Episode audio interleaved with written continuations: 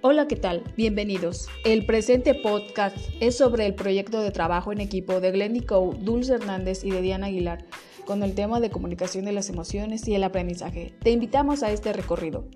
Antes que nada, Goleman se refiere a la emoción como un sentimiento y sus pensamientos característicos a estados psicológicos y biológicos y a una variedad de tendencias e impulsos a actuar, según autores como Cano y Sea en 2012, página 59. Por ello es necesario trabajar con nuestras emociones, reconocerlas y admitirlas como parte de nosotros para aprender a conocernos, observarnos y observar a nuestros alumnos, compañeros y padres de familia.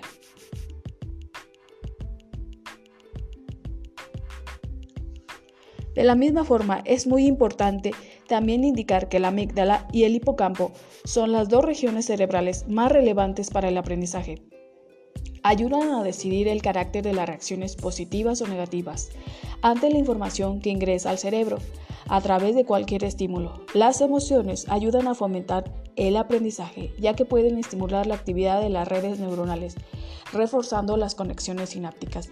Sin embargo, hay que aclarar que las emociones positivas, como la alegría, son las que se relacionan con un aumento y mejora en la consolidación del aprendizaje. Por lo tanto, cuando el ambiente es positivo en el aula, el cerebro emocional recibe de mejor manera los estímulos externos. El aprendizaje de las emociones y la aplicación y enseñanzas de conceptos como la inteligencia emocional va a darles muchas ventajas a los estudiantes a nivel educativo de bachillerato. Con la comprensión de sus emociones, adquieren herramientas que pueden ayudarles en situaciones que se presenten con otras personas o inseguridades personales que se pueden dar. También ayudará en el aprendizaje de los conceptos enseñados en la escuela, ya que podrán cambiar las actitudes o manejar las emociones frente a los problemas.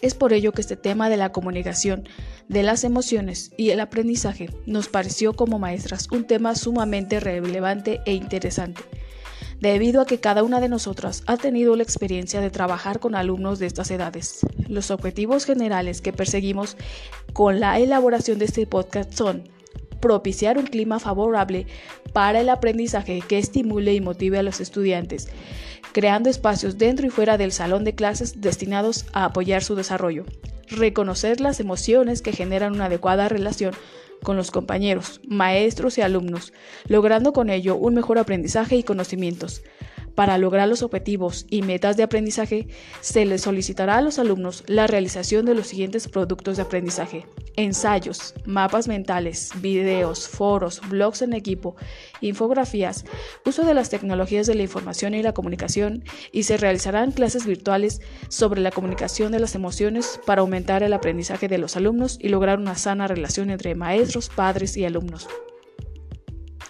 Como conclusión, Cabe hacer resaltar que la educación emocional debe ser vista, conceptualizada y puesta en marcha para procurar que las y los alumnos se conozcan a sí mismos y conozcan a los demás, se respeten unos a los otros y al entorno donde viven, de manera que se puedan plantear el desarrollo integral de su personalidad, mejorando con ello no solo su vida emocional, sino su vida académica y en un futuro próximo su vida profesional y laboral. Tú que me escuchas, te invito a sentir tus emociones mediante la realización de una pintura, una canción que exprese algún sentimiento o emoción para ustedes o hasta una presentación en PowerPoint o sobre algún poema con algún fondo de música de tu interés.